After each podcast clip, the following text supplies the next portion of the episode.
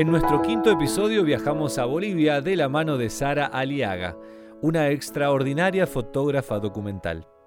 Allí, más allá de las tensiones que se dan en las dinámicas de la coca, distintas productoras han comenzado a hablar de sus propias experiencias. Si bien sus esfuerzos no han sido visibilizados, estas historias de mujeres muestran cómo ellas transforman sus territorios al contrarrestar dinámicas de violencia. Esto es Podcast Contexto, el newsletter de Angular en el que te contamos qué hay detrás de escena.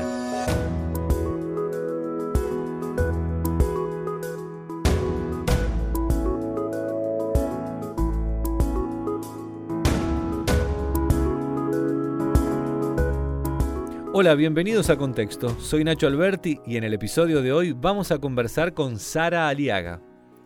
Sara es comunicadora social, fotógrafa documental y exploradora de National Geographic. Ahora está radicada en la ciudad de La Paz, desde donde coordina el primer colectivo de fotógrafas de Bolivia, War Mi Photo. Sus ejes temáticos de investigación se basan en género e identidad, derechos humanos y pueblos indígenas. Es un gusto que nos acompañe, Sara. Muchas gracias. Para comenzar, queremos saber justamente qué te llevó a poner el foco en temáticas que tantas veces quedan marginadas. Bueno, muchas gracias por la invitación.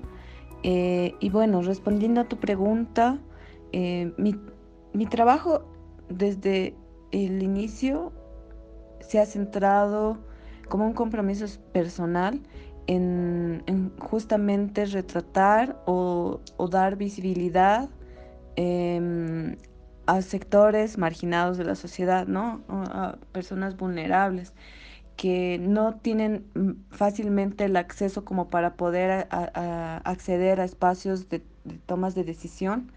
Y es por eso que, yo eh, intento ser como un puente eh, mediador de información para que, que no sé, el, sector público o los, los, agentes de cambio puedan em, brindar el apoyo y puedan brindarle también eh, eh, y garantizarles em, el cumplimiento de, de, sus derechos de estas comunidades vulnerables, ¿no?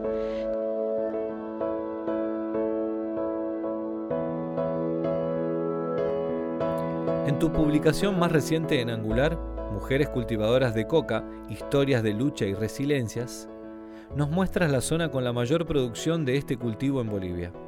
Te metiste en una zona peligrosísima para retratarlas. ¿Cuáles fueron los principales desafíos de entrar allí? Obviamente todos los, reportajes son un reto, ¿no? más que todo por, mm, por em, el imaginario estigmatizador que ha generado como el contenido informático sobre, sobre esta, este municipio o este sector. Eh, por ser un, gran, una gran zona de cultivos de hoja de coca, ¿no?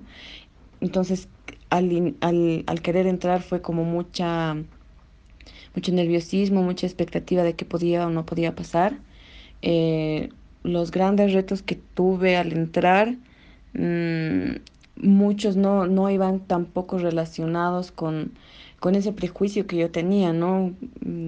De que iba a ser como una zona así súper como lo pintan, ¿no? En las, no sé, en, estas narco películas, narco series así, con muchas armas y drogas y, mucho lujo y, cosas así muy extravagantes. Era más que todo una, una comunidad súper normal, como cualquier comunidad de, de, cualquier ciudad de La Paz, tal vez. Em, visualmente sí estaba como muy caracterizada por por, tener muchos cultivos eh, de coca en, en, los cerros, porque es una zona que tiene como, como montañas y, río, entonces es muy accidentada el lugar. Eh, pero más que todo, eh, uno de los retos fue como tratar de generar un vínculo de confianza con las personas retratadas, ¿no? Porque ellas, ellas también son conscientes de la carga eh, estigmatizadora que ellas tienen, ¿no? Y, cómo se las ve en el contexto público, en la mirada pública. Entonces, y yo quería mostrar como un poco más la parte humana de ellas, ¿no? Que en realidad son humanas, no, no hay como una parte no humana, pero sí hay una parte que, que las cataloga, ¿no? Como, como cocaleras y eso en, en el contexto público está como mal visto, entonces de alguna u otra manera les quita esa humanidad, ¿no? Entonces mi objetivo era como tratar de demostrar, de contar otras historias, ¿no? otra, mm, buscarle, darle una vuelta a la narrativa que ya se tenía. El, reto más grande que tuve, ¿no? Y, y, y, poner a un lado los prejuicios, y, pero sin ser crítica, ¿no? Lo que veía. Eso, eh, eso me, me, ayudó también eh, a poder, eh, si bien uno va con un enfoque ya preestablecido a un lugar y quiere hacer esta, esta nota, quiere hacer este tipo de fotos o quiere hacer este tipo de relatos, es bueno abrirse y escuchar y observar. Y a veces lo que tú pensabas que era la gran historia no resulta ser, ¿no? Si te abres más a lo que puede pasar, a veces las cosas incluso salen mucho mejor y creo que este fue el caso.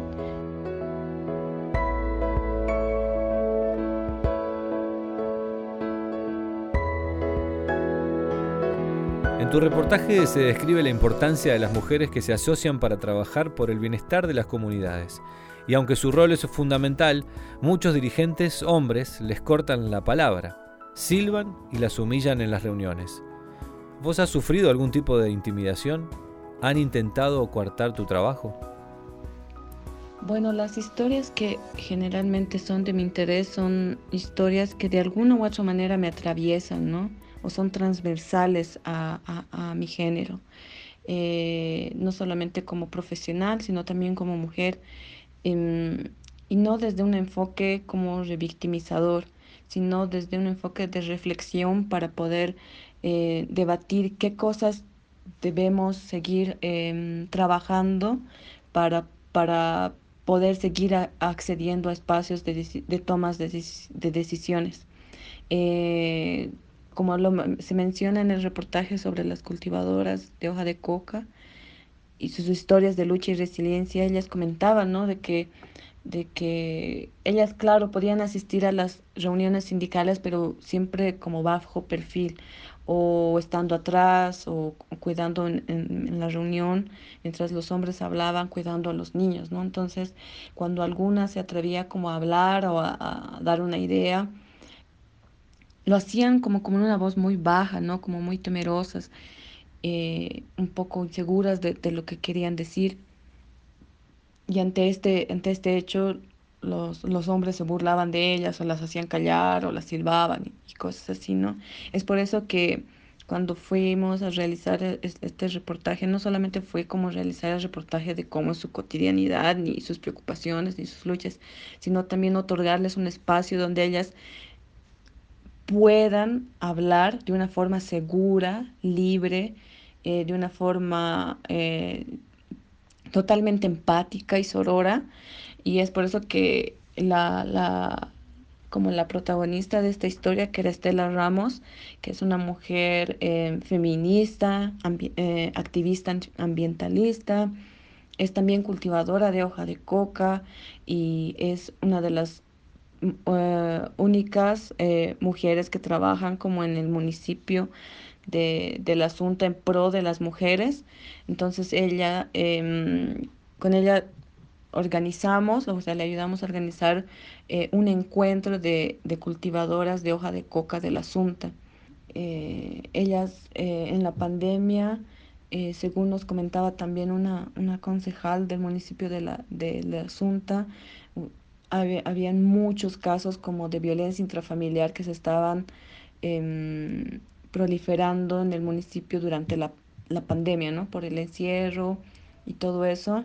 Y también sobre eh, los casos de feminicidios que se, que, que, que, se, que se realizaron ahí y que eran muchas veces como arreglados solo entre, las, entre los líderes de las comunidades, eh, no eran llevadas hasta las autoridades pertinentes para poder seguir como el curso legal de denuncia y, y todo esto, y, nosotros trataba, tratábamos de entender por qué era este, este fenómeno, ¿no? De que exista tanta violencia hacia la mujer y que no hayan como eh, precedentes de, de, que se ha hecho como justicia o como eh, que se esté realizando un trabajo pertinente para de prevención incluso.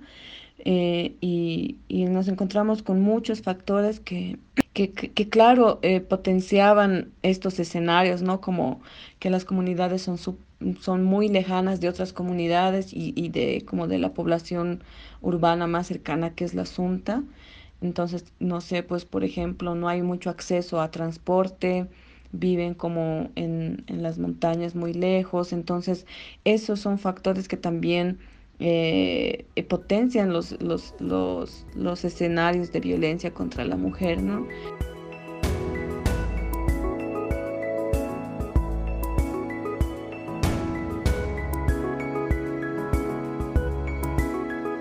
trabajo es otra demostración de la calidad de las fotógrafas latinoamericanas, pero sabemos que la situación actual de las comunicadoras no es sencilla. ¿Cómo es ser una fotógrafa documental en Bolivia?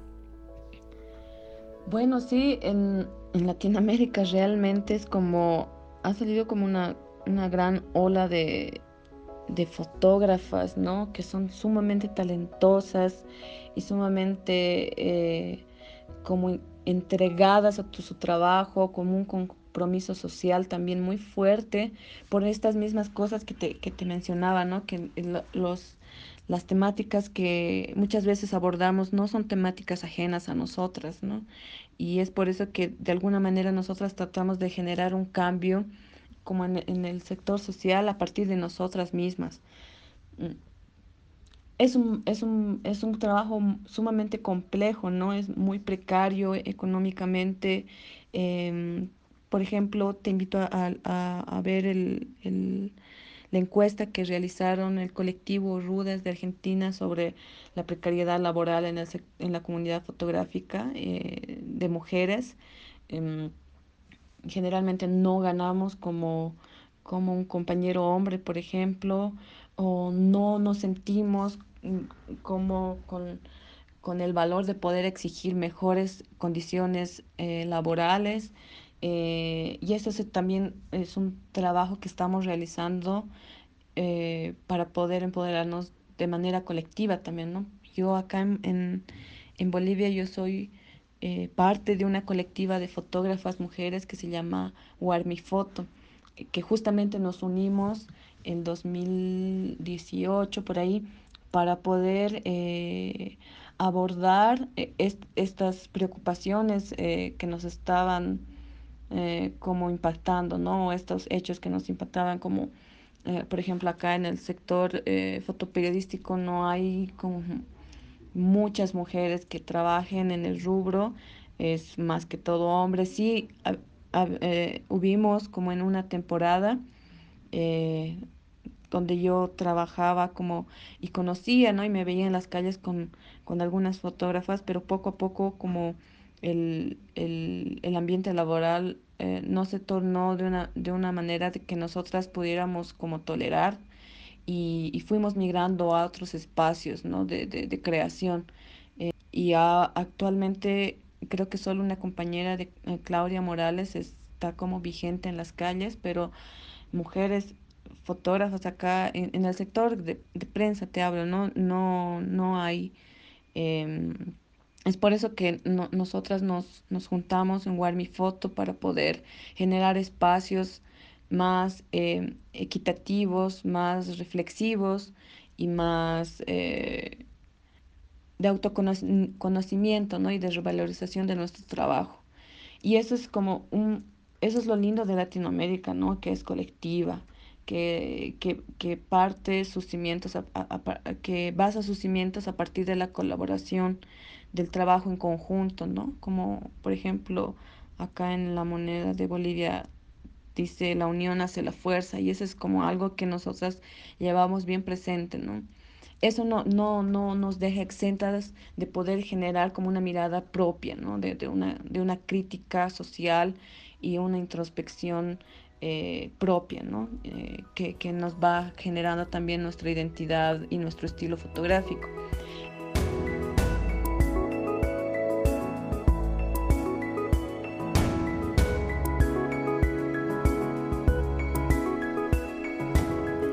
Sara, ¿cuáles son tus próximos proyectos? Contanos en qué estás trabajando en estos días.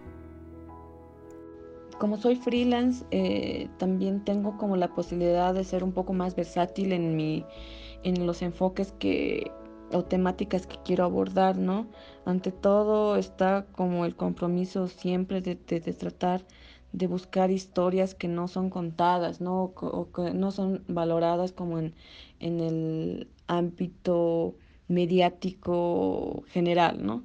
Em, siempre, obviamente, con, con, todo el respeto que, que las personas se merecen, eh, también contándolo desde, desde una posición eh, como locataria, ¿no? Porque muchas veces me ha tocado incluso trabajar con periodistas que vienen de afuera y, y que tienen todavía ese chip colonialista insertado, ¿no? Y que les cuesta mucho salir de eso eh, o, o, tratar de, contar otra cosa que no, mm, que no sea como mostrar esta porno miseria de Latinoamérica o mostrar como o sea, son los significados que, que, tenemos en torno a nuestra identidad como latinoamericanos o como bolivianos es muy diferente a, a los simbolismos que, que, no sé, pues que, que tienen de nuestra identidad en, desde una mirada más eurocentrista, por ejemplo, ¿no? O, o, extranjera. Entonces, esos son como los proyectos que, que yo, yo me, me meto a hacer, ¿no? Como y es, es complicado, ¿no? Porque eh, como latinoamericana, como fotógrafa, como freelance, eh, no es muy fácil poder acceder a espacios también de publicación, ¿no? Si no es de la mano como de un extranjero. Mm, pero esas son cosas como la, las que, que me cuesta abordar, pero me, me sumerjo a hacerlo, ¿no? Porque es como también una parte de, de de cómo yo realizo mi trabajo y, y, el compromiso que yo tengo ante todo con la comunidad, porque ese es realmente mi capital de trabajo, ¿no? La, el, el, compromiso que, que yo desarrollo o, o, genero con la comunidad y el respeto también que se merecen. Nada, eh, también trabajo desde la parte más autoral, entonces eh, tengo ahí un, un temita pendiente que tengo que realizar con mi serie Cholita Tenías que Ser que por la pandemia ha estado como en una pausa, pero ya es, la estoy retomando, entonces ve, voy a ver también dónde me lleva, por qué caminos me lleva esa, esa historia y, y seguramente va a ser un, un, un, camino más hacia adentro, ¿no? Más como a, a, la raíz. Ese va a ser, yo creo y espero que sea como la conclusión de este proyecto y nada, siempre abierta como a a proyectos que puedan surgir en el camino. Eh, obviamente, eh, el, futuro ahora en, dentro de la pandemia es bastante incierto, ¿no? Y para una fotógrafa freelance no es la excepción. Y, y no, bueno, nada, esperar a ver qué, qué viene luego.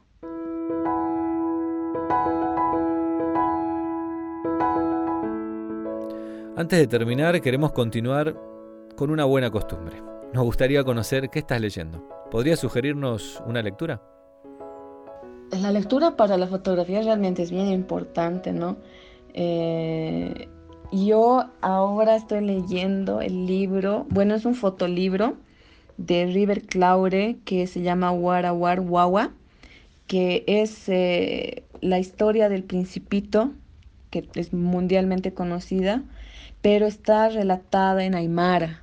¿no? con fotografías que son más como desde el imaginario eh, boliviano, por decirlo así, ¿no? Entonces es un libro sumamente lindo, profundo, y no solo por la historia, sino también por, por la, la transformación de, de, la narrativa desde un enfoque más local, ¿no? Y ante todo es eh, una muestra de eso es como que está escrito en Aymara.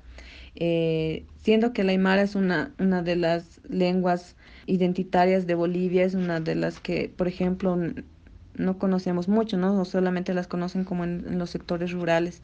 Y es por eso que eh, estoy aprendiendo eh, un poco a leer esta historia en, en un idioma que es, que es como el idioma de mi país, pero que es también a la vez es un poco lejana, ¿no? Y ese libro yo les recomendaría, es de Ray Editorial, es una editorial latinoamericana también, y esta es, es un libro de gran calidad y que, bueno, si tienen la oportunidad de, de, adquirirlo, eh, no se van a arrepentir. Em, y viene también con unos realitos, entonces siempre es como el, el plus de, de, los, de eso, de tener algo palpable en, en, tus manos, ¿no? Como un libro, que es como la mejor muestra. Bueno, gracias eh, por la invitación a este, a este podcast y hacer hasta otra oportunidad.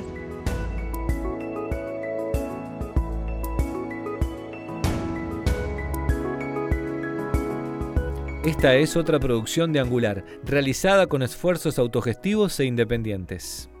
Si querés formar parte, podés apoyarnos y contribuir para que continuemos creando contenidos alternativos de calidad.